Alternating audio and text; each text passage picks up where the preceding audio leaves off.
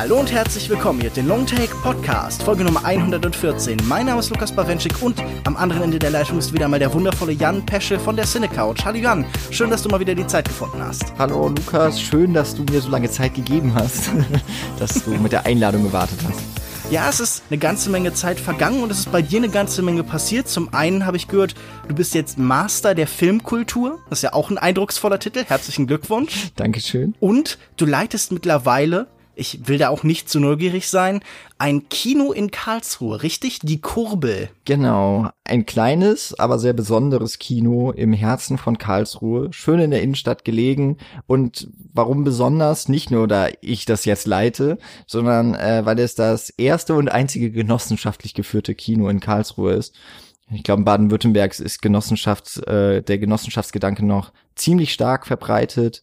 Mhm. Und äh, ja, das ist eigentlich ganz cool, weil weil es halt so diese Idee war, Bürger retten ein Kino, das vorm Ausstand. Und das ist jetzt schon acht Jahre in Betrieb, seit die Genossenschaft das übernommen hat. Und jetzt seit kurzem habe ich da den Vorstand mit meinem Kollegen von der Cinecouch, dem Daniel, inne und eben auch noch Geschäftsleitung großer Schritt. Ja, dann wünsche ich dir auf jeden Fall viel Erfolg damit. Gibt es irgendwelche bestimmten Pläne oder so für das Kino, von denen du schon erzählen kannst? Oder irgendwie auch nur Träume, Gedanken, was du gern mit dem Kino machen würdest, was du gern zeigen würdest und so weiter? Ah, ja, also der, der ganz große Traum, natürlich ein super geiles Programm Kino aufzubauen. Da werden aber vielleicht die, der ein oder andere der schon mal Karlsruhe und Kino in Verbindung gebracht hat, an die Schauburg denken, mhm. die da natürlich Vorreiter ist und äh, da bin ich schon ein bisschen neidisch, was die alles machen können. Aber ähm, wir haben schon so ein paar schöne Sachen in der Planung. Eines ist, das finde ich wirklich ganz schön, dass das geklappt hat. Wir werden eine Classic Sneak einführen. Das heißt, uh. wir zeigen, also wir haben sowieso wöchentlich eine Sneak, also einen Überraschungsfilm vor Kinostart. Und ab Ende Juli machen wir die Classic Sneak. Das heißt, wir zeigen einen Überraschungsfilm nach wie vor. Aber das sind dann Kult und, äh, also Kultfilme und Filmklassiker. Und ich kann sagen, der erste Film am, uh, ich glaube 27, nee, kann das sein? 27. Juli. Also es ist immer dienstags bei uns. Das wird ein richtiger Kracher. Bei Klassiker, da sind wir ja natürlich auch gleich schon bei unserem heutigen Thema, denn wir sprechen heute über Imitation of Life von Douglas Sirk. Und der Filmtitel Imitation of Life hat fast etwas Programmatisches für Cirques Welt der bourgeoisen Spiegelkabinette. Die limonadenfarbenen Technicolor Gefängnisse, in denen seine Figuren an der falschen Schönheit zugrunde gehen. Sein Kino imitiert das Leben, aber ist sich dabei der Illusion immer bewusst. Imitation of Life ist die zweite Verfilmung von Fanny Hursts gleichnamigen Roman, etwa 25 Jahre nach dem Original von John M. Stahl. Erzählt wird eine Geschichte von zwei Familien, welche denselben Raum teilen und trotzdem in zwei Welten leben. Im Jahr 1947 verliert Laura Meredith, gespielt von Lana Turner, ihre Tochter Susie an einem mit Menschen vollgestopften Badestrand. Sie findet sie wohlbehalten umsorgt von Annie Johnson, gespielt von Juanita Moore, und ihrer Tochter Sarah Jane. Annie ist Afroamerikanerin, doch ihre hellhäutige Tochter lehnt diese Identität ab. Die alleinerziehenden Mütter, beide sind Witwe, verstehen sich gut. Laura nimmt die obdachlosen Johnson in ihre karge Wohnung auf. Während die bislang erfolglose Schauspielerin von Vorsprechen zu Vorsprechen hastet, kümmert sich Annie um den Haushalt. Der Film folgt den Mutter-Tochter-Paaren und dem attraktiven Fotografen Steve, gespielt von John Gavin, ebenfalls Witwer, über mehr als ein Jahrzehnt, erforscht ihre Träume, Sorgen und Beziehungen. Bei der Erstveröffentlichung 1959 wurde das Melodrama von großen Teilen der Kritik als rührselig, plump und überholt abgestraft. Cirque war als kitschiger amerikanischer Frauenfilmer verschrien.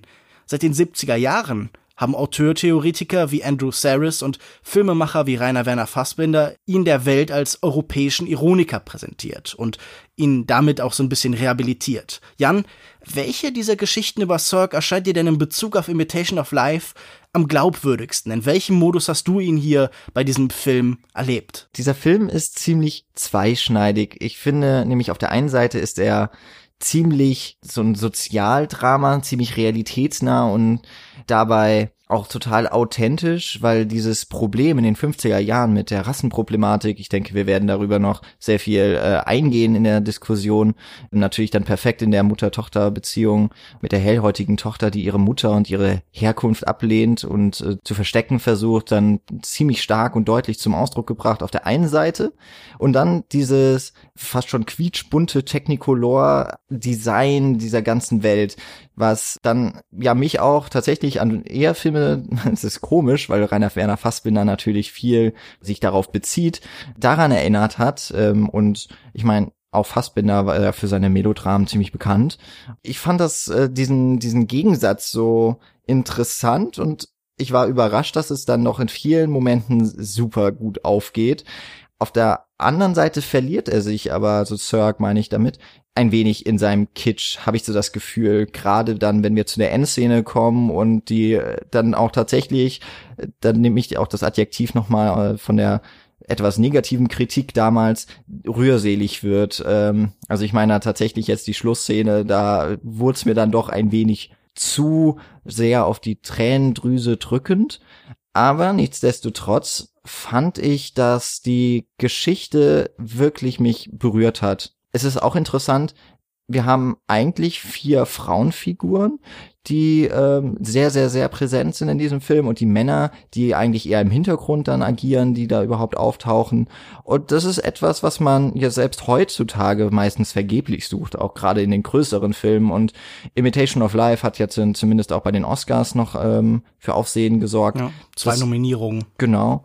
Und da muss ich schon sagen, das ist eine, eine äh, Art und Weise von Geschichten erzählen, die würde ich mir heute auch ein bisschen mehr wünschen. Vielleicht gibt es die auch, aber läuft dann doch zu sehr unter meinem Radar. Für mich war der Eindruck hier eine Faszination, wie so oft bei Douglas Sirk, mit dem Kampf zwischen diesen beiden Polen. Oder Kampf ist vielleicht der falsche Begriff. Diese beiden Pole koexistieren. Und natürlich ist es ein Film, der auch sehr distant diese Ereignisse beobachtet. Wenn uns da als Titel gegeben wird Imitation of Life, dann ist das definitiv Programm, denn wir haben hier eine Welt von Illusion. Alles, was uns da dargestellt wird, das könnte man ja durchaus eine gewisse Ironie nennen, ist unwirklich und falsch. Das hat natürlich auch damit zu tun, dass er die Romanvorlage und das Original nicht mehr irgendwie im, ich glaube, im Pfannekuchen-Business spielen lässt, sondern dass er das eben an Broadway verlegt und damit auch so eine Abbildung vom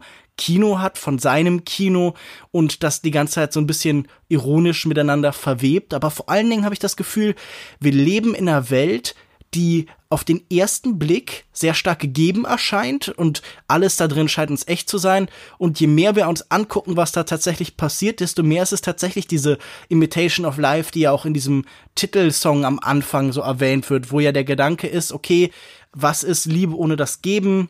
Was ist die Welt ohne Liebe im Allgemeinen eine Imitation des Lebens und haben hier die ganze Zeit Menschen, die falschen Träumen hinterherjagen und die sich auch Vorstellungen über die Welt hingeben, die einfach falsch sind. Und wenn du zum Beispiel ansprechen möchtest, wie hier verschiedene Ethnien, Menschen mit verschiedener Hautfarben einander begegnen, darüber können wir gern relativ früh schon sprechen einen der ganz interessanten Aspekte, wie hier diese zentrale Freundschaft geschildert wird zwischen Annie und Laura, die ja eigentlich wichtiger ist als viele der Liebesbeziehungen, die wir gezeigt bekommen, die dauerhafter und konstanter ist, aber die eigentlich extrem oberflächlich ist. Ja, es ist so eigentlich eine ziemlich typische Beziehung, würde ich sagen, wie man sie auch aus anderen Filmen kennt. Ich meine, Annie, also das ist ja die dunkelhäutige, die Afroamerikanerin, die nimmt ja eine Rolle dann auch in dieser Beziehung zwischen den beiden Frauen ein, die man aus vielen anderen Geschichten kennt, die auch gerade dieser Zeit spielen. Das, sie ist dann am Ende die Hausfrau,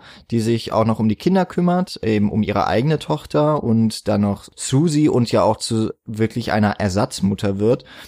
Sie ist dabei total liebevoll und wird von Laura, würde ich auch sagen, geschätzt und respektiert. Also was man da nicht so richtig merkt, ist, glaube ich, wie, oder was so gut wie gar nicht gezeigt wird, wie Annie im ferneren Umkreis eigentlich behandelt wird. Also diese Problematik, die spielt ja eigentlich wirklich in der Beziehung mit ihrer Tochter Sarah Jane vor allem statt und das, was Sarah Jane erlebt. Aber Annie ist ja bis eigentlich auf diese erste Szene, so auf, auf Coney Island, glaube ich, Coney Island ist, glaube ich, diese, diese Freizeit-Strandinsel von New York, oder?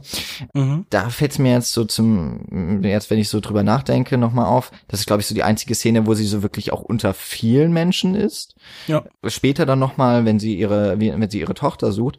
Aber da wird sie gar nicht so mit, äh, mit Feindseligkeit irgendwie ähm, bedacht, sondern sie wird wenn man sie sieht, eigentlich finde ich schon immer recht, ja, also wirklich gleichberechtigt, wie ein, wie ein äh, gleichwertiger Mensch betrachtet. Eben vor allem, mhm. weil, ja, also ich finde jetzt zumindest in der Beziehung mit Laura und Steve, und das sind so die hauptsächlichen Beziehungen. Ich glaube, das ist eine der ersten Illusionen dieses Films. Und ich glaube, da sehen wir auch schon, dass Douglas Sirk ein extrem scharfer Beobachter nicht nur des zeitgenössischen Amerikas war, sondern auch der Filme aus dieser Zeit. Also zum einen gibt's da so Verweissysteme, also er verweist ja sogar ganz bewusst auf diese Rollen. Also wenn zum Beispiel, wenn Laura zum Beispiel später eine Rolle vom italienischen Regisseur angeboten bekommt und sie sagt, das ist die wichtigste Rolle seit Scarlett O'Hara, dann müssen wir natürlich auch an die damals Oscar ausgezeichnete Rolle von genau dem Hausmädchen aus diesem Film denken. Und wir müssen denken an einen Film, der Sklaverei und den Bürgerkrieg gänzlich unpolitisch schildert und so ein bisschen auch diesen ganzen Zustand verharmlost und nicht nur ein bisschen, sondern eigentlich sehr extrem natürlich, der sogar zeigt, okay, diese Sklaven bleiben selbst, nachdem sie es eigentlich nicht mehr müssten, bei ihren Herren. Also der das Ganze so ein bisschen romantisiert und idealisiert. Und auch hier haben wir halt eine Figurenkonstellation. Du beschreibst das ja schon sehr gut. Sie wird in so eine Rolle gedrängt. Hm. Sie wird gezwungen, das zu sein und das immer wieder. Ich finde, ganz bezeichnend ist ja, wie du schon das richtig beschreibst, wir sehen sie kaum unter Menschen. Wir haben aber einen Dialog zum Beispiel mit Laura, in dem sie sagt, ich habe sehr viele Freunde und ich bin in der Baptistenkirche. Das sind alles Sachen, die uns nie gezeigt wurden und die beiden sind dann zu dem Zeitpunkt schon irgendwie 20 Jahre miteinander befreundet und was sagt Laura? Ach, das wusste ich nicht. Und wir sehen diese Verbindung, die uns so filmisch und mit den filmischen Mitteln so zentral dargestellt wird, ist eigentlich extrem leer und hohl und oberflächlich und wir müssen uns, glaube ich, bei allen Beziehungen in dieser Welt immer sofort die Frage stellen, welche Machtverhältnisse herrschen hier? Sind diese Beziehungen vielleicht doch auch Herrschaftsverhältnisse? Also ist das wirklich eine Freundschaft oder ist das einfach nur auch wieder fast in wie ein Herren- und Sklavenverhältnis, wie zum Beispiel in Vom Winde verweht? Also in der Konstellation am Anfang ja vor allem da, wenn sie sich treffen, da ist es irgendwie ja so ein, ein freundliches Miteinander, aber dass sich ja zum Beispiel Annie der Laura anbietet als, als Hausdame, als Unterstützung und mhm. ähm, sich ja auch etwas unterwürfig zeigt, was Laura erstmal ablehnt und dann ja später sie mitnimmt, aber wo kommen halt die beiden unter in dem in dem Schrank oder naja, es ist schon ein Zimmer, aber eben so das Zimmerchen eher wahrscheinlich die Vorratskammer mhm. äh, der Küche, also auch eigentlich ein Ort, wo früher die Sklaven oder eben die die Bediensteten untergebracht wurden. Also es stimmt schon, dass der so an vielen Stellen auf auf so bekannte filmische oder eben auch historische Begebenheiten anspielt. Das mit äh, Scarlett O'Hara ist super, dass du das nochmal gesagt hast. Das ist mir nämlich, diese Szene hatte ich jetzt gar nicht mehr so vor Augen, aber das ist natürlich ein sehr, sehr ähm, schöner und eben auch schon, ich weiß nicht, aus heutiger Zeit würde man sagen, dass macht ja mittlerweile jeder Regisseur so popkulturelle. Du meinst so was Postmodernes ja, ist genau. eigentlich schon. Hat eigentlich schon was Postmodernes, bevor es das so richtig gab. Also noch mhm. auch vor den ganzen hier äh, Mavericks dann, die in den 70er Jahren ihre Filme gemacht haben, die ja mhm. sehr deutlich angespielt haben, auch auf, auf die Filmgeschichte. Ich finde ja allgemein, das ist ein Film, der unglaublich weit seiner Zeit voraus mhm. ist, weil wenn ich diese Beziehungen sehe, dann finde ich das auch interessant insofern, es gibt ja oft diese Diskussion, ob nicht gerade die Tatsache, dass wir in unserer Arbeitswelt, in unserem heutigen Firmenwesen, in den Konzernen überall, so diese Illusion von Gleichheit und Beziehungslosigkeit und Distanzlosigkeit zwischen dem höchsten Firmenchef, der auch Sportschuhe trägt oder Sneaker oder so und dem Mitarbeiter, dem Praktikanten, der irgendwie umsonst arbeitet, dass das alles so ein bisschen weggehoben wird.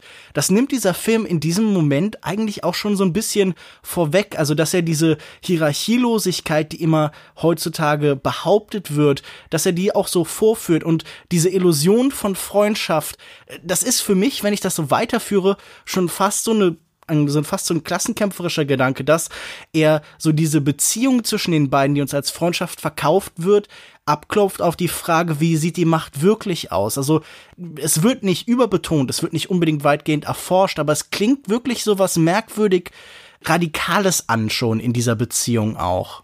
Du hast doch vorhin schon mal erwähnt, es ist interessant auch zu sehen, wie der Film etwas zeigt, aber vor allem mhm. auch, was er uns nicht zeigt.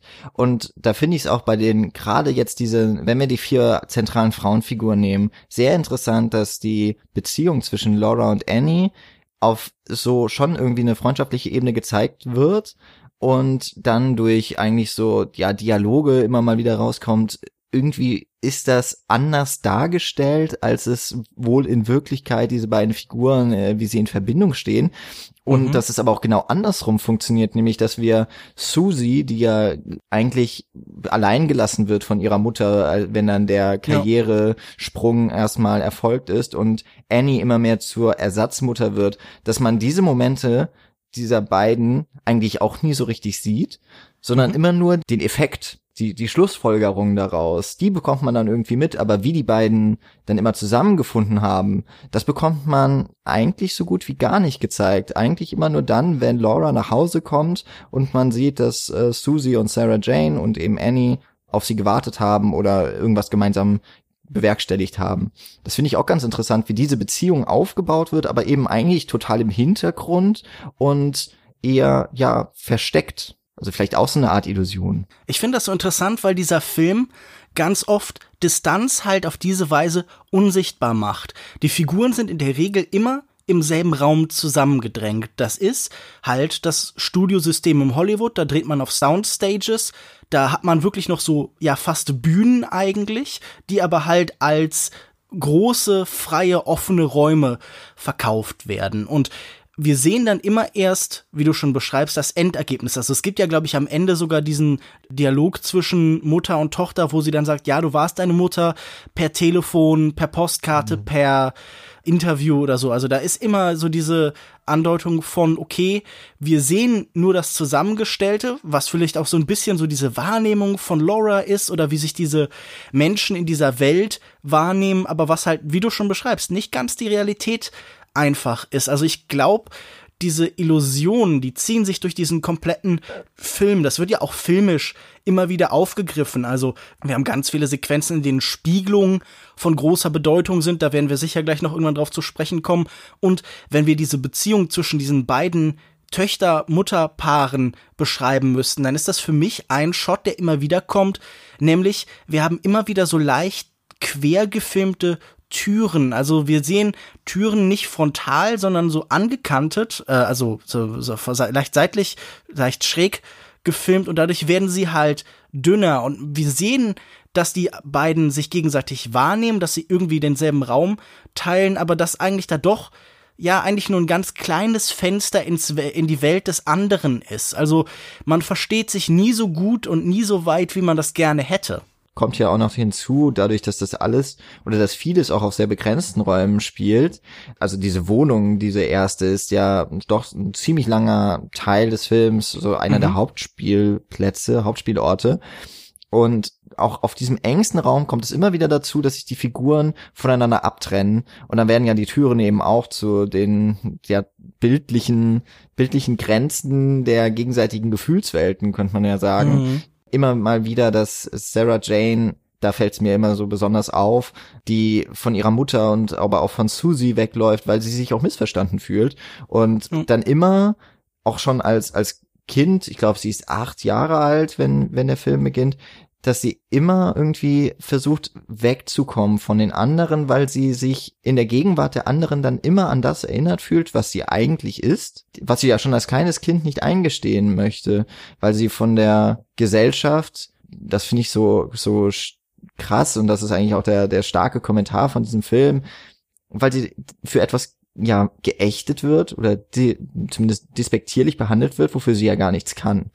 Und was man eher meistens nicht mal ansieht, sondern dann eben immer nur in Verbindung mit ihrer Mutter, was dann ja dazu führt, dass es zu dieser sehr, sehr angespannten und später eben total aufgebrochenen Beziehung kommt.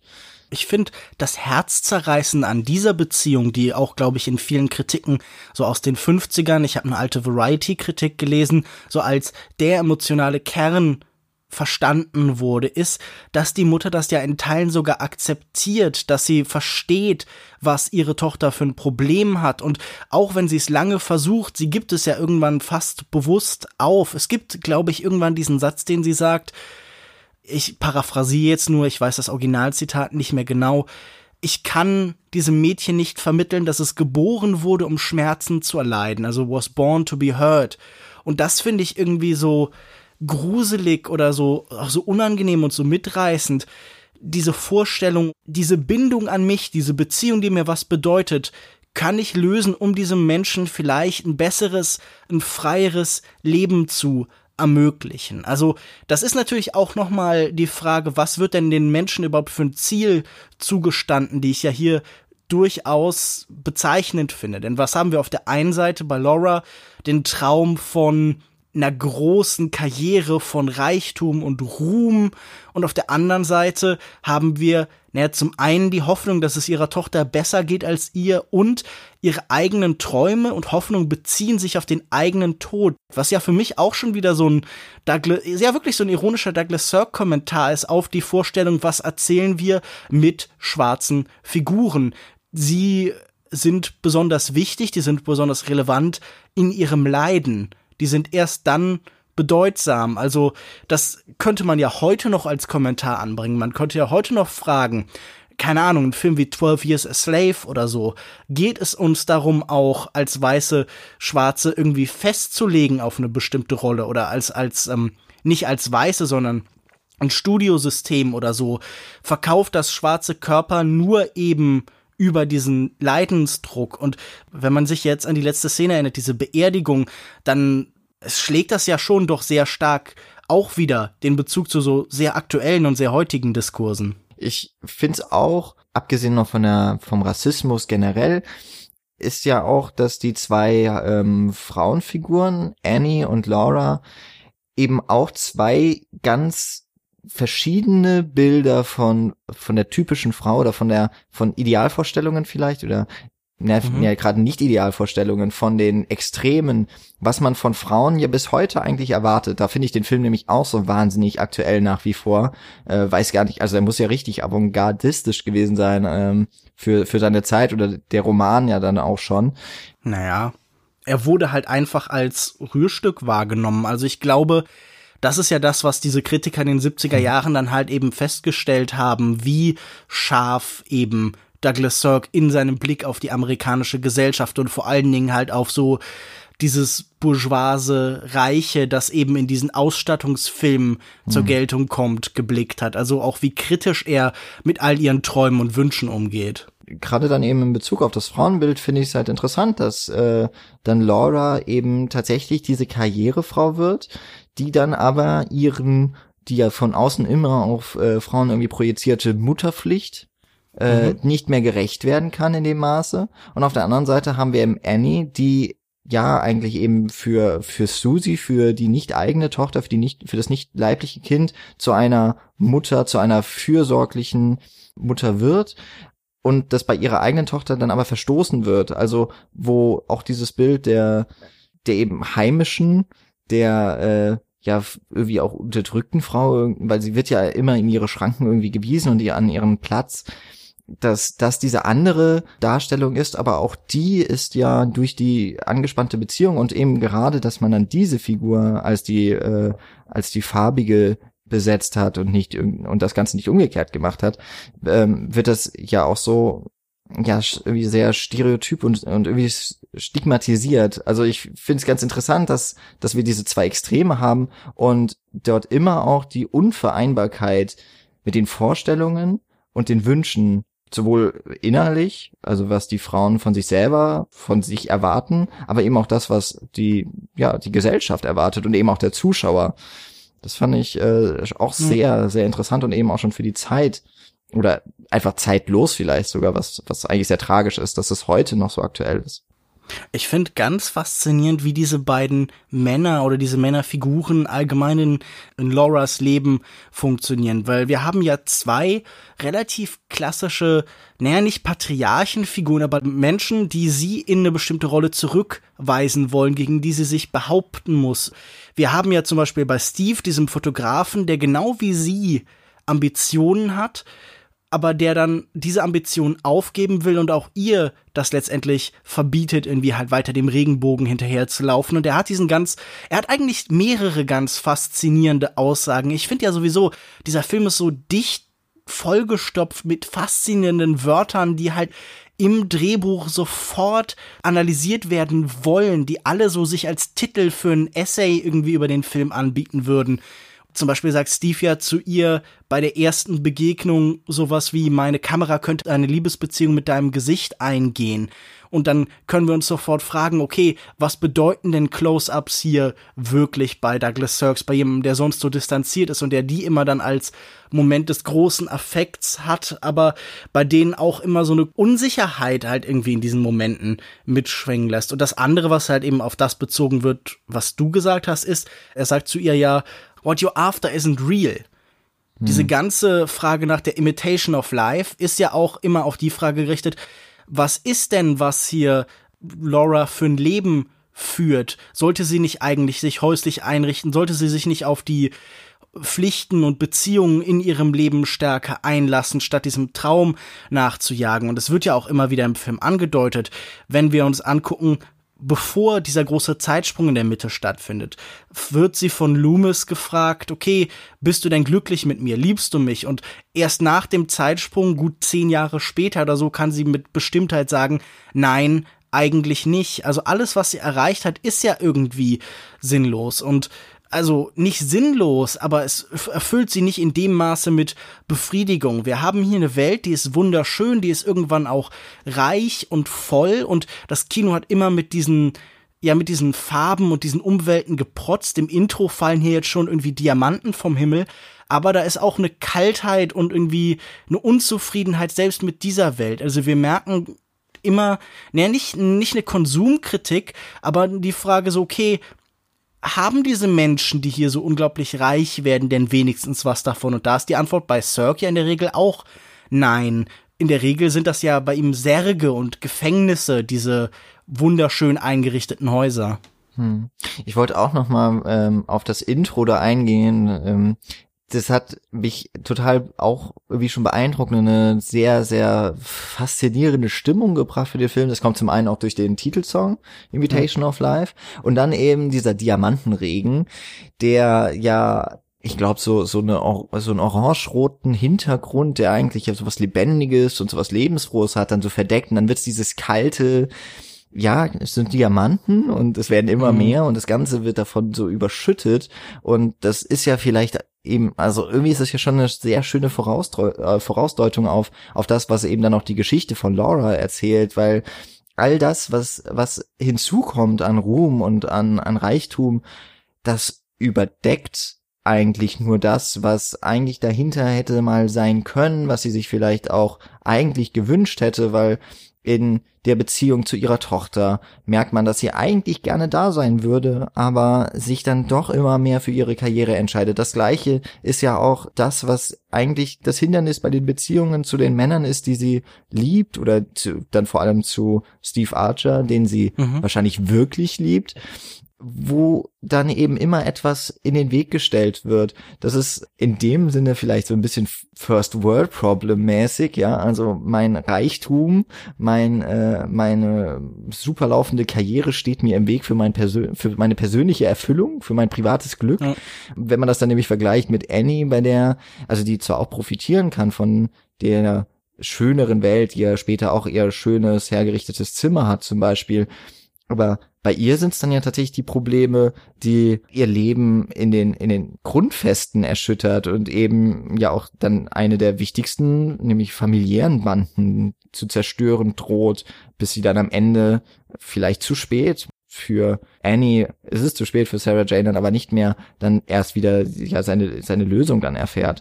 Das ähm, finde ich so finde ich so toll, dass es schon im Intro ja so so angedeutet wird. Ich musste so ein bisschen an so einen Bond-Vorspann denken irgendwie. Ja. Durch den Song, durch diese herunterfallenden Kristalle, wären da jetzt noch irgendwie Frauen drauf gewesen und vielleicht irgendwie noch zwei Waffen und irgendwie halt so einen Kreis, dann wäre es ein Bond-Vorspann gewesen. Aber ich finde, du beschreibst das schon ganz gut. Der Bildschirm wird so gefüllt. Es gibt ja immer, es gibt diese, diese Redewendung oder diese Aussage, you can really see the money on the screen. Und hier ist das ja wirklich im wahrsten Sinne des Wortes. Also hier wird dieses Protzen des 50er Jahre des großen Studiosystem-Kinos so wirklich auf die Leinwand geklotzt und füllt sie ganz und wenn du sagst, okay, das sind First World Problems, dann ist das natürlich das, was Douglas Sirk hier immer schon getrieben hat oder was ihn in vielen seiner Filmen halt irgendwie fasziniert, diese Vorstellung, dass auch diese mittelständischen oder sogar diese wirklich reichen Oberklasse-Menschen trotzdem scheitern. Und ich glaube, was seine Filme so gut macht, ist, dass er sich nicht nur ironisch darüber lustig macht, sondern dass er sie trotzdem ernst nimmt. Auch wenn er diese Welt beobachtet wie ein Außenseiter, lehnt er sich in die Emotionen, die sie empfinden, immer rein. Und natürlich gibt es Filme, die bei ihm persönlicher sind, also wie diese Remarque-Verfilmung, wo es wohl auch um seinen eigenen in Deutschland zurückgelassenen Sohn geht. Aber selbst in diesen Filmen hier, in einer Welt, die er wahrscheinlich jeden Tag erlebt hat, aber in der er sich nie ganz zu Hause fühlte, auch in seiner Rolle als Immigrant, da muss man einfach sagen, also dass er wirklich immer diesen Spagat schafft. Das mag alles auch ein bisschen albern und lächerlich sein und man kann sich, wenn man auch nur ein klein bisschen irgendwie überlegt, sofort denken, okay, warum sollte mich das eigentlich interessieren? Also im schlimmsten Fall ist die Beziehung dieser beiden Menschen halt irgendwie nicht optimal, aber sie werden trotzdem problemlos durch ihr Leben kommen, ohne irgendwelche besonderen großen materiellen Sorgen, aber trotzdem nimmt er sie halt eben permanent ernst und ich finde, das ist auch ein Film, der bringt einen halt eben nicht nur zum Denken über diese Beziehungen, über diese politischen Dimensionen des, der 50er Jahre nach dem Montgomery und äh, Bus Boycott irgendwie 55 und ja, wichtigen irgendwie Gerichtsverfahren dieser Zeit und der aufkommenden Bürgerrechtsbewegung und so, das schwingt alles sicher mit, aber gleichzeitig ist er auch 100 Prozent ehrlich in seiner Darstellung, wenn er uns irgendwie sagt, okay, dass es diesen Menschen schlecht geht, muss euch ans Herz gehen.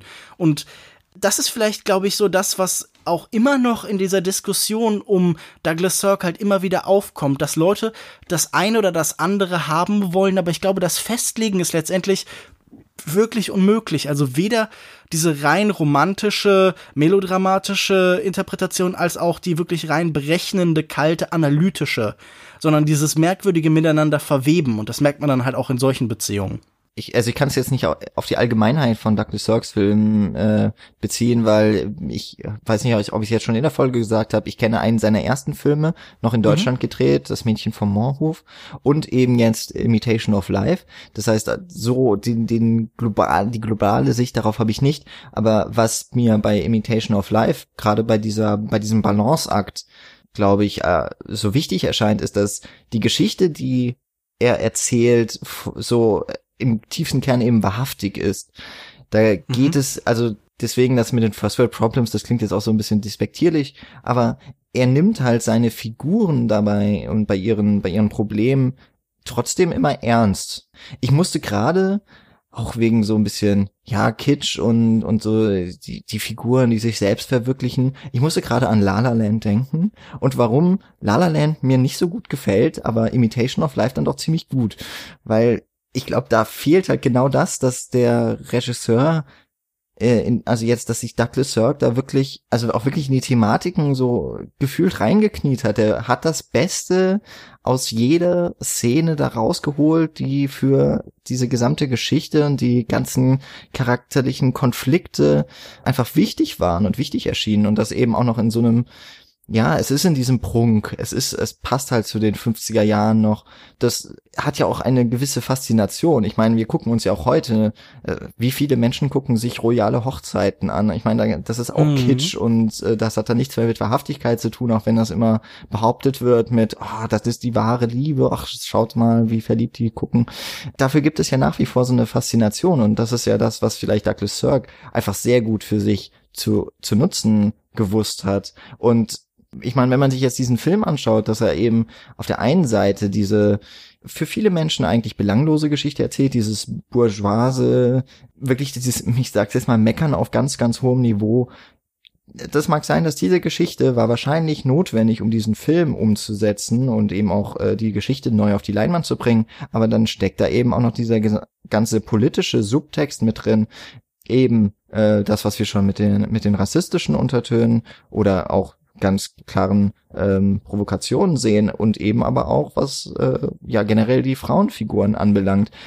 Und das, das finde ich ganz, ähm, ganz bewundernswert, wie er da auch Mag sein, dass es noch eine andere Zeit war, aber auch damals waren die Studiobosse ja doch durchaus sehr, sehr wichtig und äh, die entscheidenden Personen. Da finde ich es halt schon beeindruckend, wie er das alles damit reinbekommen hat, dass es eben mich dann eben auch dadurch berührt und nicht so sehr jetzt durch den Einsatz der Musik, durch den Einsatz mhm. der Farben und äh, die Close-ups, die dann die Tränen nochmal sehr stark betonen zum Beispiel. Das ist eher tatsächlich so dieses ganze thematische, inhaltliche Grundgebilde. Ich finde, der Vergleich mit dieser königlichen Hochzeit ist super interessant, weil diese Beerdigung am Ende ja wirklich auch so ähnliche Dimensionen einnimmt und vielleicht auch so ähnliche Reize mit den weißen Pferden und den Paraden durch die Stadt und den am Rand stehenden Menschenmassen und so. Also es bedient sich, wie du schon beschreibst, sehr gut diesen Bedürfnissen. Aber was ich halt auch faszinierend finde, ist, dass Douglas Sirk halt ganz offensichtlich nicht an die automatische Authentizität der Emotion glaubt. Also er glaubt nicht, dass etwas wahr ist, weil wir weinen. Er glaubt nicht, dass etwas wahr ist, weil wir lachen. Ich glaube, das ist ja ein allgemeines eine allgemeine Tendenz, dass wir das Gefühl haben, in dem Moment, in dem mich etwas zum Lachen oder zum Weinen gebracht hat, ist es ehrlich und gut, während ich ja irgendwie immer wieder argumentieren würde. Ich glaube, es gibt bestimmte Grundreize, die man sehr leicht bedienen kann, bei denen man dann das Gefühl hat, da habe ich irgendwie unter meinem Niveau gelacht oder da habe ich unter meinem Niveau geweint und das haben wir hier immer wieder so ein bisschen mitschwingend, wenn wir uns angucken, wie diese Beziehungen zu funktionieren haben auch bei ihm, denn nur weil man zusammen lacht, ist man dabei nicht wirklich befreundet. Nur wenn man zusammen weint, hat man kein ehrliches Bündnis geschlossen, sondern da kann immer noch, wenn das größere Haus nachher als Bühne etabliert wird. Wir haben ja eigentlich zwei Hälften, zwei Häuser. Und in dem größeren Haus später von Laura gibt's viel mehr Möglichkeiten, Figurenkonstellationen zu inszenieren oder halt auch tatsächlich räumliche Distanz zwischen denen zu schaffen. Und da gibt so viele faszinierende Konstellationen einfach, wie er seine Figuren bühnenhaft so im Raum positioniert. Ich muss an einen Shot denken, da steht, glaube ich, die Tochter ganz oben, dann ist irgendwie rechts ein schwarzer Diener und das äh, ergibt so ein Dreieck mit ich glaube, Laura ganz unten oder mit Annie ganz unten und man überlegt, okay, in welcher Beziehung stehen die? Und das ist erst möglich dadurch, dass der Raum größer wird. Also mit diesem Reichtum kommt auch eine Distanz. Wie das immer wieder visuell aufgegriffen wird, dass diese großen Häuser auch sofort so eine Einsamkeit eben mit sich bringen. Da muss ich dann zum Beispiel an Sunset Boulevard denken, mhm. mit diesen riesigen leeren Villen. Und auch wenn das hier eigentlich immer so was Lebendiges hat, dann ist es doch so eine, ja, so eine Möbelkatalog-Lebendigkeit, also oder so eine Puppenhaus-Lebendigkeit. Ich finde, diese Sets selbst sind so sehr stark Charaktere, also dieses vorher runtergekommene und dann dieses nachher so reiche Haus es ist ja auch dann der Unterschied, dass es in dieser ersten Hälfte ist alles so beengt. Die Figuren kommen ja gar nicht richtig voneinander weg und daraus ergeben sich dann ja die Konflikte und es ist in der zweiten Hälfte die Distanz, die sich jetzt auf einmal zwischen den Figuren über auch diese Ellipse, die sich ja dann bildet, dieser Zeitsprung von zehn Jahren, die auf einmal dann vorherrscht, die ist dann auch erst möglich, genau eben durch diese weiten Räume, durch das Entkommen in in die eigenen vier Wände, sage ich jetzt mal, in die eigenen, äh, in die eigenen Schlafzimmer und so weiter. Dass auch die Weiterführung eigentlich der Problematiken der, der charakterlichen Konstellation sich da wahnsinnig gut einfach ergibt und erst die Möglichkeiten dann eigentlich für so eine Art der Geschichtenerzählung mit sich bringt. Vor allem, weil ja auch diese beiden Häuser wirklich sehr, sehr, sehr zentrale ähm, Standorte sind. Es gibt ja wenige Szenen, die dann doch woanders spielen. Die meisten Außenszenen, die wir dann nachher sehen, haben eben mit Annies Versuchen, Sarah Jane, die dann irgendwann auszieht, die sich von ihr emanzipieren will, nachzujagen zu tun. Und da werden uns dann so verschiedene Lokale und Etablissements gezeigt, irgendwie so eine Tanzbar, in dem sie eben auftritt und dann später, ich glaube, Moulin Rouge. Und das sind für mich auch super eindrucksvolle Szenen auch auf so einer filmischen Ebene. Ich finde zum einen merkt man da definitiv den langsam schwindenden Haze Code, denn ich finde, dieser Film ist, was so die Darstellung von Sexualität oder so angeht, auch thematisch schon ähm, sehr viel offener als auch schon noch manche früheren Filme von Douglas Sirk, bei denen das stärker angedeutet war. Also auch wie hier zum Beispiel das Wort das wäre vielleicht wieder ein Bezug zu so einem Film wie vom Winde verweht, wie hier Küssen eingesetzt wird und dann oft dann doch was anderes meint. Das zeigt irgendwie wirklich so diesen Übergangspunkt, genauso wie halt eben diese Szene im Tanzlokal. Aber ich finde, eine der eindrucksvollsten Sequenzen, auch in der Art, wie sie gefilmt ist, ist tatsächlich diese Begegnung zwischen Annie und Sarah Jane im Moulin Rouge, in dem wir so eine rotierende Bühne haben, und dann haben wir erst diese Begegnung zwischen den beiden. Die Tochter ist auf der Bühne, tanzt mit anderen Mädchen zusammen, sehr lasziv, sehr anzüglich und blickt auch irgendwie, wir sehen das die ganze Zeit zu den Männern im Raum und da ist irgendwie auch so eine flirtende Dynamik und die Mutter nimmt das ganz peinlich berührt. Das ist ja sowieso für sie jedes Mal herzzerreißend.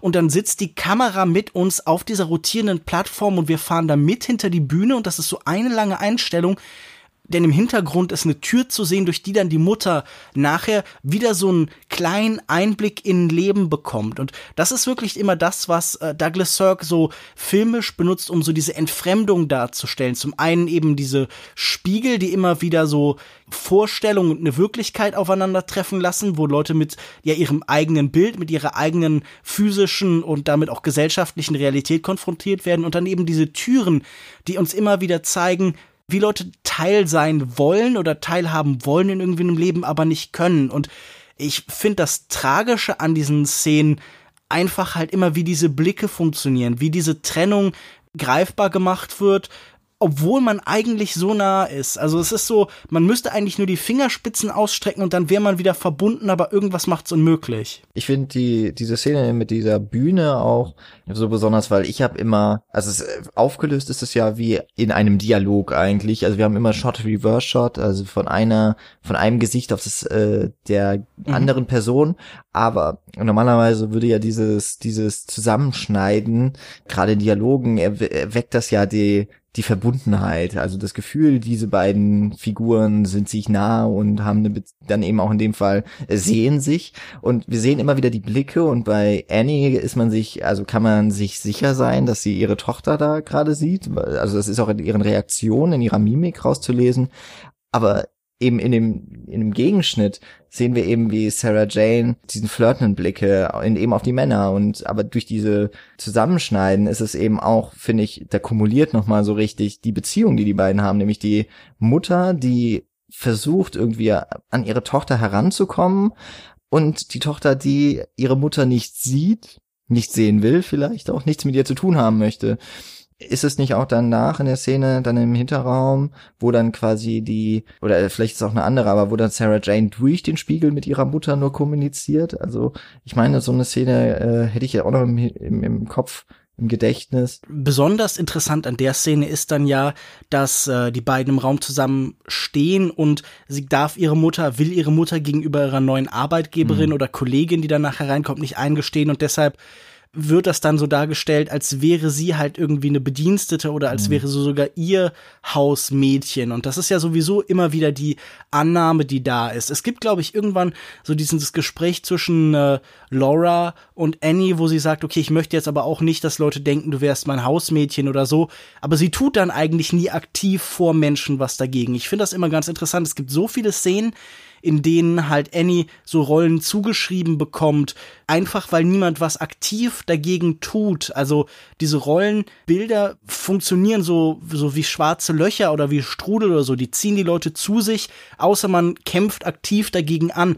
Ich finde den subtilsten Moment in dieser Hinsicht gibt's ganz am Anfang schon, als Laura endlich ihre Tochter findet, bedankt sie sich zuerst bei dem Polizisten, der dabei steht, der eigentlich gar nichts gemacht hat, und danach dann irgendwann bei Annie. Also diese Prioritäten, die da gesetzt werden, finde ich gleich ganz faszinierend. Und diese Sequenz hier gegen Ende ist halt in der Hinsicht besonders unangenehm, weil die Mutter halt wirklich in ihrer Rolle als Mutter, in ihrer Identität als Mutter eben nicht anerkannt wird, obwohl sie dabei steht. Und man könnte jetzt irgendwie weit gehen, das ist ja auch so das letzte Mal, dass die beiden sich wirklich begegnen und das ist ja fast dieses zerbrochene Herz, das hier tötet. Wir sind hier fast in äh, Star Wars Episode 2.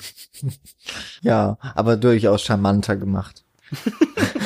Ein eher bisschen. Effie Priest, oder? Oder Moment, das ist, ich, ich vertue mich auch, es ist in Star Wars Episode 3, in der Oh, stimmt. am Oh, zerbrochenen Herz stirbt. Also Es ist ja dann auch noch so, nicht nur, dass sie ja in Rollen gedrückt wird, das ist ja auch etwas, was bei Laura immer mal wieder passiert, aber Annie fügt sich auch immer den Rollen. Sehr lange kämpft sie ja dagegen an, dass Sarah Jane sie abweist und sie immer wieder, ja, Sarah Jane würde dann sagen, dass sie ihre Tochter dann immer wieder bloßstellt.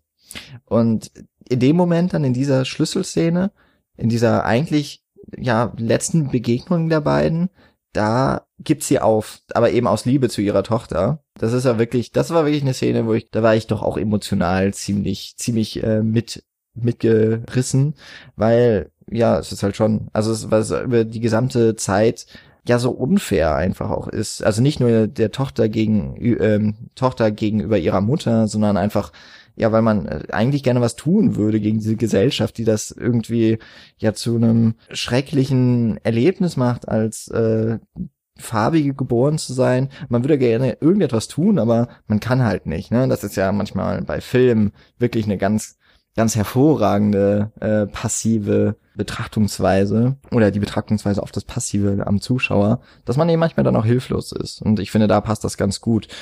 Und Laura wird ja auf der anderen Seite auch häufig dann in Rollen gezwängt, aber sie, und das ist dann eben auch so, ja, der Unterschied vielleicht von dem Selbstverständnis, sie wehrt sich ja dagegen immer wieder. Es gibt ja diesen Agenten, auf den sie dann trifft, wo sie ja dann eine Rolle spielt, ne, und so äh, tut, als wäre sie schon Hollywood-Star und jetzt Mhm. aber einen Broadway will. Und der sie durchschaut, aber danach dann ja zu, ja, da macht er so den Harvey Weinstein, ne? ja, definitiv. Und wo sie sich dann aber gegen wehrt und damit ja tatsächlich Erfolg hat auf Dauer. Ja, eine ganz unangenehme und schmierige Szene auch. Also wie es Mhm. gespielt ist, wie es abläuft und wie es halt eindeutig, uneindeutig ist. Es fühlt sich sehr aus der Erfahrung in diesem Milieu gegriffen an. Du hattest den Film auch noch nicht gesehen vorher, oder? Äh, nee. Das wäre nämlich bestimmt ziemlich interessant jetzt vor der MeToo-Debatte zu wissen, wie, wie sieht man diese Szene und wie jetzt danach. Weil das ist äh, eigentlich jetzt noch umso unfassbarer, dass es halt einfach auch schon, es ist schon medial auch verbreitet. Und Mhm. dann war man irgendwie doch so geschockt über die Enthüllungen. Oder man hat sich geschockt gezeigt, sagen wir es mal so, und überrascht. Du meinst, dass wir schon quasi seit 50 Jahren, also wahrscheinlich natürlich auch schon mal deutlich länger, aber so explizit genau diese Szenarien haben in ihrem Ablauf, in der Art, wie diese Machtdynamiken funktionieren. Das ist sicher, wirft allgemein kein gutes Bild auf Hollywood und ich meine, das schwingt hier ja sowieso immer auch in dieser Ebene, die Cirque da eben reinbringt an. Also ich finde ja auch diesen ironischen Verweis an einer Stelle versucht ja auch ihr Freund und irgendwie ihr Drehbuchautor, ihr Agent, alles zusammen in einem, sie davon abzubringen, so ein Stück aufzuführen über die Beziehung zwischen schwarzen und weißen Amerikanern und sagt dann, okay, das ist zu kontrovers und irgendwie, was weißt du denn über das Kontroverse? Und meint er natürlich auch, meint, okay, was, was weißt du überhaupt über Rassenbeziehungen? Also dieses Selbstreflektive findet sich ja da immer, also in die Art, wie hier mit äh, Hollywood umgegangen wird. Das ist natürlich noch mal so ein Imitation of Life Moment. Hollywood versucht uns irgendeine Form von Wirklichkeit zu verkaufen, aber es ist natürlich auch alles nur eine Fassade, hinter der was ungleich düstereres lauert. Das Ja. ist natürlich auch ein Thema, das in Hollywood oft aufgegriffen worden ist bis heute. es ist halt eins von den vielen Sachen, die er mitschwingt. Ich wurde das jetzt gerade, wenn wir ja noch so ein bisschen Hollywood-Kritik, genau in dieser gleichen Szene, wo sie dann sich ja für dieses dramatische Stück mal entscheidet. Sie hatte ja vorher als, äh, sie hat sich ja als Komödiendarstellerin einen Namen gemacht und jetzt will sie eben, hat sie genug davon und möchte sich weiterentwickeln. Da schwingt mhm. ja zum einen auch das, was, glaube ich, heute immer noch so E- und U-Kulturmäßig, dann auch nochmal innerhalb de, des Filmgeschäfts wenn man nicht sowieso schon Film dann eher als U-Kultur dann bezeichnet, mhm. dass es auch da eben den Unterschied gibt, ja, also Komödiendarsteller schön und gut, aber die wahren Schauspieler, das sind ja die, die die dramatischen Stoffe, die Shakespeare mhm. und so mhm. weiter spielen und natürlich dann auch später der europäische, der italienische Filmemacher, der sie anfragt und aha, jetzt kommt endlich das kunstvolle Projekt, ne? Das ist ja auch eine, eine sehr spitze Kritik gegen die amerikanische Filmwirtschaft von Cirque dass das so als das, ja, für Schauspieler die große, große Selbstverwirklichungsmöglichkeit ist. Ich finde, hier könnte man sofort auch mit Adornos Kulturindustrie argumentieren, in der auch immer der Gedanke mitschwingt, dass halt so eine Gleichheit eigentlich da ist, dass es eine mhm. Illusion ist, das wirklich zu trennen und in der Art, wie es bei ihr funktioniert, ist ja auch genau das, also genau dieses, bourgeoise, gleichförmige, das da kritisiert worden ist, wird hier auch hinterfragt. Vor allen Dingen, wenn wir uns angucken, was äh, war in der Kulturindustrie das große Problem für Adorno in der Art, wie alle Medien funktionieren. Nun ja, es gab keine Trennung mehr zwischen Innen und Außen, zwischen der Kinowelt und der Realität, weil es um eine Abbildung von Wirklichkeit ging. Also auch hier würde man wieder von der Imitation of Life sprechen und ich glaube dadurch gerade, dass jemand wie Cirque halt die Künstlichkeit dieser Welt überinszeniert, könnte man sagen, versucht er auch mit diesem Problem umzugehen, versucht er halt eben auch so diese Monokultur, die besteht, halt irgendwie zu, ja, hinterfragen in irgendeiner Form. Ja, das ist nochmal ein sehr, sehr guter Gedanke hier, das nochmal zu verbinden. Ach ja, ach, das, das muss man natürlich jetzt auch nicht überdramatisieren. Ich glaube auch, Adorno hätte natürlich auch diesen Film nicht gemocht, aber das kann ja hier schwer der Standard sein, sonst würde dieser Podcast sehr viel deprimierender sein. Ja, nee, das, das müssen wir jetzt nicht unbedingt machen. Ich würde eine Szene, die ich äh, jetzt nochmal so gerade richtig gut vor Augen habe und die ich einfach, die ist relativ kurz. Das ist diese, es ist auch eigentlich dieser Übergang, dieser zehn Jahre Sprung, der ist eigentlich relativ, ich würde sagen, aus heutiger Sicht zumindest konventionell gemacht, aber das ist ja diese schnelle Aufeinanderfolge von den ähm, verschiedenen Stücken, in denen Laura auftritt. Und immer wieder mhm. sieht man diese Leuchtreklamen und es wird immer pompöser und die Namen und sie wird immer präsenter. Das ist etwas, was in ja all diesen Filmen, wo es irgendwie um um die den äh, Aufstieg eines Stars geht, dann kommt immer irgendwann so eine Montagesequenz, in der dann gezeigt wird, wie es immer größer und weiter geht.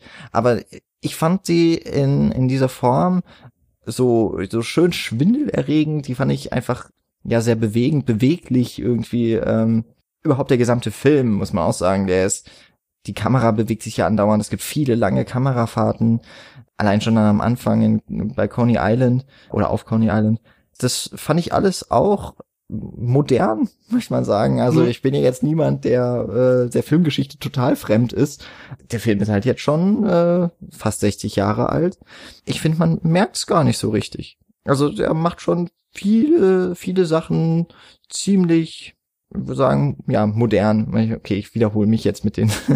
ja, vielleicht äh, könnte man das gegenüber Hollywood kritisch auslegen, dass sich ja eigentlich erzählerisch formal seit den 50ern, seit den 40ern eigentlich, also mhm. seit eigentlich dem Golden Age nichts mehr so mhm. richtig entwickelt hat oder rechnen wir das Douglas Sirk positiv an? Ich würde jetzt eher zum zweiten tendieren, weil ich auch finde, dass er jemand ist, der ganz unabhängig davon, was man halt irgendwie jetzt hier inhaltlich analysiert, extrem unterhaltsame, zugängliche, spaßige Filme macht. Also das war ja auch ein Hit und ich glaube, wenn wir uns hier so auf die analytische Ebene versteifen, dann äh, lassen wir dabei irgendwie so ein bisschen zurück, einfach was für super gemachte und beschwingte Filme das sind. Also Douglas Sirk ist ja irgendwie, man, man denkt dann immer an jemanden, okay, der stellt das Häusliche dar, der hat so eine bühnenhafte Enge immer um seine Figuren, aber diese Filme sind trotzdem immer super aktiv und belebt, sehr wirklich auch in der Kamera bewegt und hier dachte ich das auch total oft, dass ich irgendwie einfach die Geschwindigkeit vieler Szenen total super fand. Also ich muss auch einfach sagen, ich fand das einfach auch einen grundsätzlich sehr unterhaltsamen Film. Ja, also jetzt nicht so äh, auf die Art und Weise unterhaltsam, dass ich mich amüsiert hätte oder so. Weißt du, also. Doch, also, doch auch. Also ich zumindest. Ja, also ich fand ihn, ich habe ihn wirklich eher auf dieser dramatischen, melodramatischen Ebene tatsächlich auch gesehen und da war mir dann manchmal, vielleicht hätte ich das, vielleicht hätte ich das auch mehr so mit einer ironischen Sicht verknüpfen sollen, die äh, man ja bei Cirque auch durchaus oder die manche zuschreiben. Aber bei manchen Dingen habe ich dann auch so, ja, da vielleicht auch mit ein bisschen einem Lächeln so den Kopf geschüttelt und habe gedacht, ach, das, das war jetzt doch ein bisschen, also doch sehr dick, dick aufgetragen, aufgetragen, Genau. Aber ich meine, man kann es dann natürlich auch schon so sehen, ne? Ja, vielleicht überspitzt er es ja wirklich dann nochmal extrem so, weil ich meine, es ist ja jetzt ein Film, der ist, ähm, das hatte ich jetzt vorher gar nicht so auf dem Schirm gehabt, aber es ist ja sein letzter, hatten wir, hattest du mir im mhm. Vorgespräch nochmal gesagt. Und er weiß ja auch, wie er äh, wahrgenommen wird und dass er sicherlich mit der Zeit, das ist ja jetzt immerhin 25 Jahre, 23 Jahre nach dem Film, den ich äh, von ihm gesehen habe noch, dass er glaube ich auch einfach weiß, was die Zuschauer, was seine, was sein Publikum erwartet bei seinen Filmen und dass er sich dann denkt, ja, also ihr könnt euch vielleicht auf einige Dinge verlassen, aber ich, aber ich zeige euch vielleicht, ich, äh, das, das Ganze mit ja so einem Hintergedanken und und durchaus äh, geistesgegenwärtig alles so gemacht wird. Also da ja, merkt man vielleicht sogar doch auch den Spaß daran, den er hatte in, in dieser ganz, ganz kitschigen Darstellung in manchen Fällen. Ich glaube, Douglas Sirk ist einer von diesen Filmemachern, die auch in der Inszenierung ihres eigenen Lebens sehr gut waren.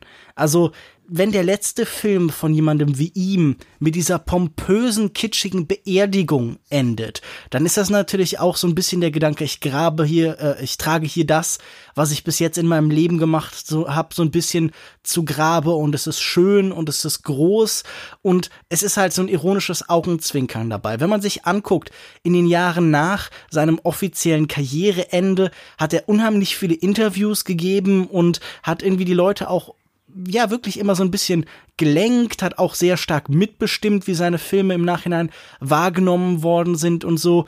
Und ich finde das hier ganz interessant als auch so eine Selbstreflexion. Auch vielleicht diese Fragen, die er über seine Figuren stellt, stellt er sich sicher auch selbst so. Diese Karriere, alles, war es das denn wirklich wert?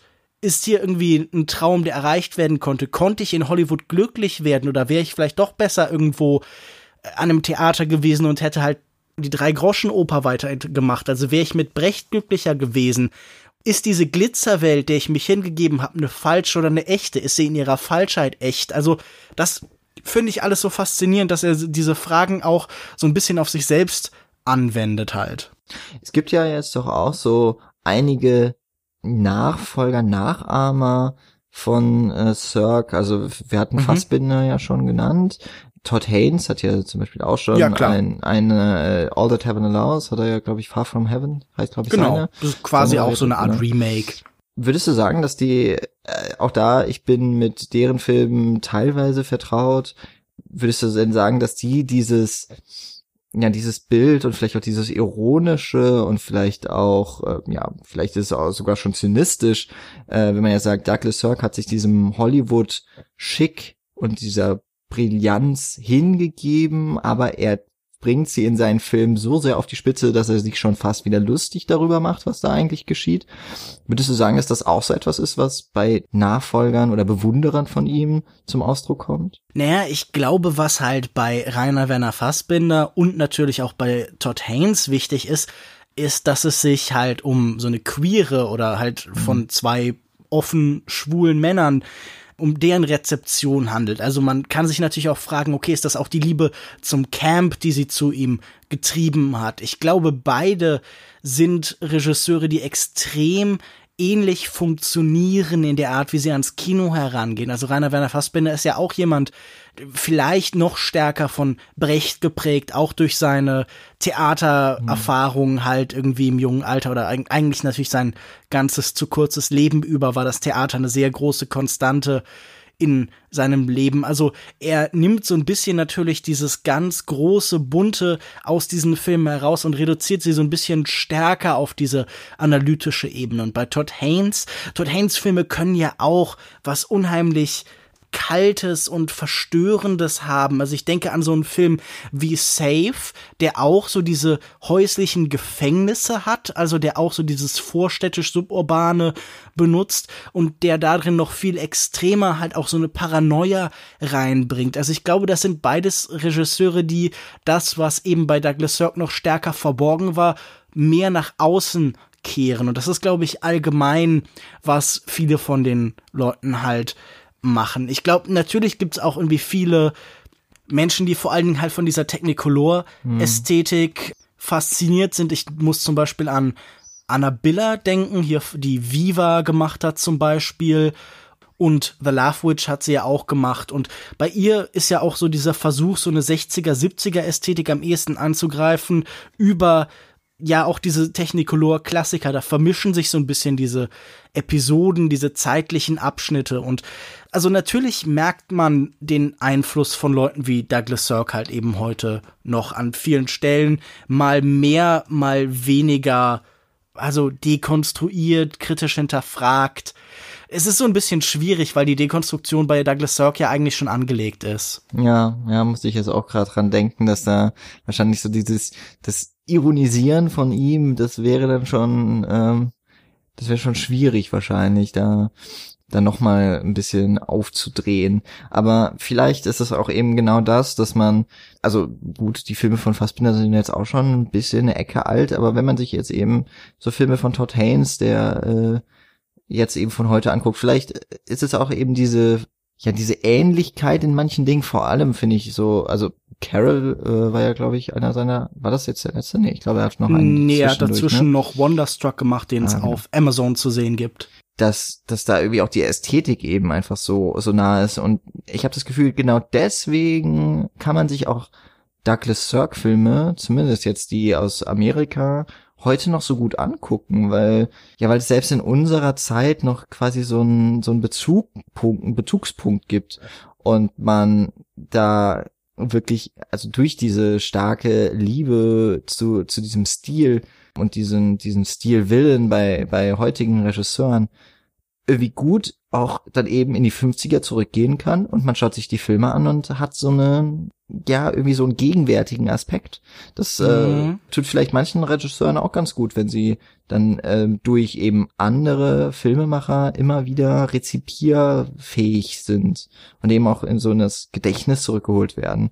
Da, da ist definitiv was dran. Also das finde ich ja, merkt man ja auch schon an meiner Anleitung. Also Rainer Werner Fassbender ist sicher ein ganz wichtiger Bezugspunkt zu der Rezeption von jemandem wie Douglas Sirk. Ich glaube, es gab sogar die Kritik, dass äh, zum Beispiel jemand wie Armand White gesagt hat, wir nehmen Douglas Sirk zu stark gefiltert durch das, was Rainer Werner Fassbender später mhm. gemacht hat, war, weil wir nicht uns einlassen können auf das rein sensorische Überwältigungskino, auf das Emotions- und Gefühlskino, das er ja sicher auch machen wollte, sondern wir sind zu stark ironisierend im Umgang damit.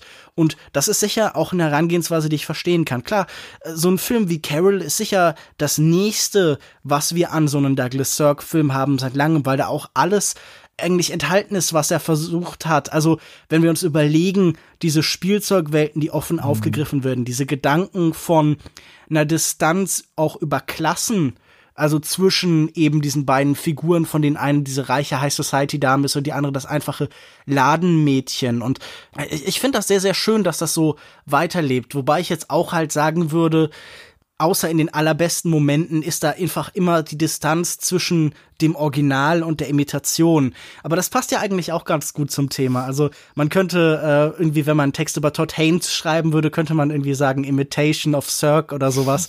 Das wäre natürlich dann fast ein bisschen gemein. Aber was wir auf jeden Fall merken, Douglas Sirk und das, was er gemacht hat, lebt heute definitiv weiter, auch wenn er sein eigenes Kino schon 1959 hat zu Grabe tragen lassen. Ich würde mich jetzt nur noch interessieren eigentlich dafür, mit welchem Film sollte man gerne noch bei Douglas Sirk jetzt weiter so durch sein, so durch sein Schaffen kommen, weil für mich ist es ja fast jetzt ein neuer Startpunkt und ich war jetzt auch gerade wieder durch das Gespräch bin ich eigentlich ziemlich begeistert dann doch wieder von dem Film. Das haben wir ja ziemlich häufig, wenn wir zusammen über einen Film sprechen. ja, man das, redet sich auch so gegenseitig halt in die Begeisterung rein, oder? Ja, genau. Man kann sich so gegenseitig auch wunderbar immer wieder auf, auf wundervolle Momente hinweisen. Ja, also natürlich All That äh, Heaven Allows wäre, glaube ich, Klar. einer, den muss ich auf jeden Fall mal noch nachholen. Ist wahrscheinlich ja auch sein bekanntester Film, würde ich sagen. Auch, auch natürlich ein toller Film, also ganz großartig. Und äh, aber ansonsten kann man doch, glaube ich, auch festhalten, Imitation of Life ist ein ziemlich, also auch wenn es eben der letzte Film ist, ist es, glaube ich, ein ziemlich guter Startpunkt. Also ich muss wirklich sagen, ich habe jetzt Lust bekommen auf. Ich bin jetzt nicht der Wahnsinnsfan von melodramatischen Stoffen, mhm. aber auf die Art und Weise nimmt mich das schon mit. Also es hat mhm. mir, also wir haben es ja gesagt, das ist auch ein wahnsinnig unterhaltsamer Film und äh, jetzt das ist nicht der der Popcorn-Renner, aber das ist einer, der hat mich einfach von Anfang an mit diesem wunderbaren Intro schon direkt irgendwie in seinen Bann gezogen. Ja. Und das hat auch nicht losgelassen. Das fand ich äh, einfach dann eben doch auch sehr beeindruckend, auch wenn ich eben sagen muss, ne, für mich war der Kitsch dann vielleicht ganz am Ende dann die Szene, da wirklich ein bisschen dann zu sehr aufgedreht. Aber ähm, vielleicht eben auch, weil ich eher aus dieser Warte dann äh, das gesch tatsächlich geschaut habe, nur so oder primär das Ganze als melodramatischen Stoff dann eben auch zu sehen. Ich glaube, es ist eigentlich gar kein unübliches Rezeptionsmuster mit dem letzten Film vom Regisseur anzufangen. Ich habe ja ganz oft dieses Phänomen, dass ich irgendeinen Auteur oder so, den es schon lange gibt, der auch bedeutsam ist, dass ich irgendwann das erste Mal einen Film sehe und dann kommt vielleicht gerade der neue ins Kino oder läuft auf einem Festival und dann arbeitet man sich so von hinten durch so die Karriere und wird geprägt von dem, was er zuletzt gemacht hat. Und ich finde, hier ist das eigentlich überhaupt nicht schlecht, weil das sicher auch ein Film ist, wie ich schon gesagt habe, wie ein Mission Statement, ein Film, wie was, der was Programmatisches hat, der auch so ein bisschen vereinigt, was halt in der Karriere passiert ist. Ich würde natürlich jedem, der sich mit Cirque beschäftigt, ich habe jetzt auch nicht alles von ihm gesehen, empfehlen, den wundervollen All That Heaven Allows zu sehen. Ich mag Magnificent Obsession, also die wunderbare Macht im Deutschen, sehr gern. Ich habe vor kurzem, weil der bei Mubi gelaufen ist, zum ersten Mal There's Always Tomorrow gesehen und mochte ihn sehr.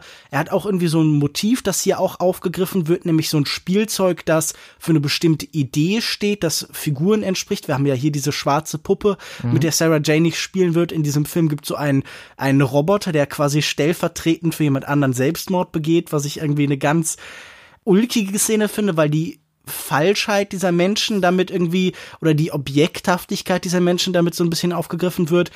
Filme, die sehr faszinierend sind, weil sie so einen ganz anderen Modus geben, ist zum Beispiel der einzige Western, den Douglas Sirk jemals gedreht hat. Tasa, äh, der Sohn des Kotschas, Tasa, Son, Son of Kotches, Kotschas, ich weiß nicht mehr genau, wie man es ausspricht, aber ähm, auf jeden Fall ein Film, der auch zeigt, dass so die Fähigkeit von Sirk aus diesen engen Räumen rauszugehen und Action zu inszenieren, doch deutlich besser ist, als man denken würde. Es ist ein Film mit sehr viel überraschenden und sehr dynamischen Bildern. Und das wären so meine ersten Empfehlungen. Kannst du denn den äh, Film aus der deutschen Frühphase, von dem den du gesehen hast, empfehlen? Das Mädchen vom Moorhof von 1935? Der ist, glaube ich, eher für denjenigen interessant, genau, der einfach sehen möchte, woher kommt denn äh, damals dann ja noch Detlef Sierk. Äh, mhm. Woher kommt denn dieser Filmemacher und was Hans hat er Detlef. da schon gemacht? Aber also auch da lassen sich schon, also die melodramatischen Aspekte lassen sich da schon sehr gut raus rauslesen. Ich glaube aber, dass dieses Ironische da noch nicht drin war. Aber das wäre tatsächlich vielleicht interessant dann zu gucken, ob da, ob es diesen Wechsel dann eben äh, nach Amerika, ob der das vielleicht so getriggert hat. Das äh, hm. wäre sicherlich, äh, oder haben bestimmt auch schon der ein oder andere Wissenschaftler sich angeschaut. Das wäre etwas, was ich mir gut vorstellen könnte. Damit würde ich sagen, kommen wir dann auch zum Ende unserer Diskussion. Ich glaube, wir beide empfehlen diesen Film sehr dringend. Es gibt sicher die Möglichkeit, sich an bestimmten Inszenierungsstrategien, an Kitsch oder Sentimentalität zu stören, aber ich glaube, die dienen so sehr nach Funktion, die sind so sehr in Bezugssystem eingebettet, indem man sie auch hinterfragen kann, dass sowohl der, der diesen Film einfach genießen will, naiv genießen will, auch ob das möglich ist, könnte man diskutieren, aber genauso wie für den, der filmwissenschaftlich analytisch an den Film herantritt, sehr viel zu genießen gibt. Das ist ein wirklich toller Film und äh, wir empfehlen ihn beide.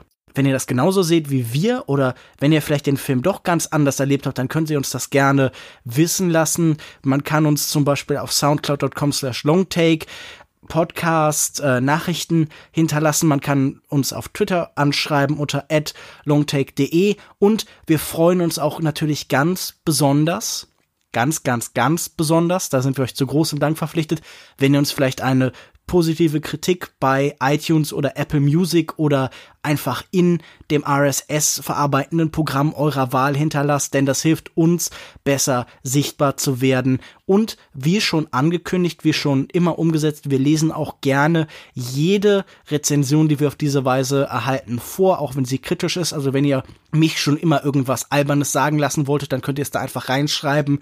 Ich bin da wie der Anchorman aus Anchorman. Ich lese einfach alles vor. Jan, vielen Dank, dass du dir Zeit genommen hast. Wo findet man dich denn im Internet? Ja, mich findet man jetzt wieder ähm, nach einer leichten leider Pause zurückgekehrt, äh, wieder auf äh, der Cine Couch, also dem Podcast, den ich mit meinen vier ehemaligen Kommilitonen gemeinsam betreibe auf äh, der Seite cinecouch.net. Wir sind auch bei Facebook, Twitter und äh, bei iTunes natürlich zu finden, immer als Cinecouch. Und wer ja mich persönlich so noch ein wenig verfolgen möchte, auch wenn es ziemlich eingeschlafen ist, aber ich habe auch einen Twitter-Account, da bin ich Dos Corazones. Ja, obwohl ich kein Spanisch kann. Wahrscheinlich habe ich es auch gerade wieder falsch betont. Also, ja, das tut man muss leid. da viel mehr so lispeln. Dos Corazons. Dann ist es richtig ausgesprochen. Ja, ja. Und natürlich findet man dich auch in der Kurbel in Karlsruhe. Besucht die Kurbel, unterstützt sie, kämpft für genossenschaftlich betriebene Kinos. Das sind sicherlich nicht die äh, schlechtesten Projekte oder so. Das ist, glaube ich, ein Ansatz, der es zu unterstützen lohnt. Ich habe gesehen, man kann euch auch zum Beispiel mieten, wenn man auf eurer großen Leinwand Videospiele spielen möchte. Genau, das ist, äh, glaube ich, auch ziemlich einzigartig, zumindest jetzt so im, im größeren Umkreis. Und natürlich kann man uns auch, kann man auch die Säle mieten, wenn man einfach mal seinen Lieblingsfilm, wie wär's denn zum Beispiel mit Imitation of Life, mal so ja. auf 60 Quadratmeter Leinwand gucken möchte, ist vielleicht nicht ganz so schlecht. Das lohnt sich bestimmt. Das würde ich jedem empfehlen. Mich findet ihr auf Twitter unter @kinomensch. Außerdem findet ihr mich regelmäßig bei kino-zeit.de und beim Filmdienst. Und dann bleibt mir jetzt nur noch zu sagen, Jan, vielen Dank, tschüss und bis zum nächsten Mal. Danke für die Einladung und hört weiter Longtail. bitte, bitte. Tschüss.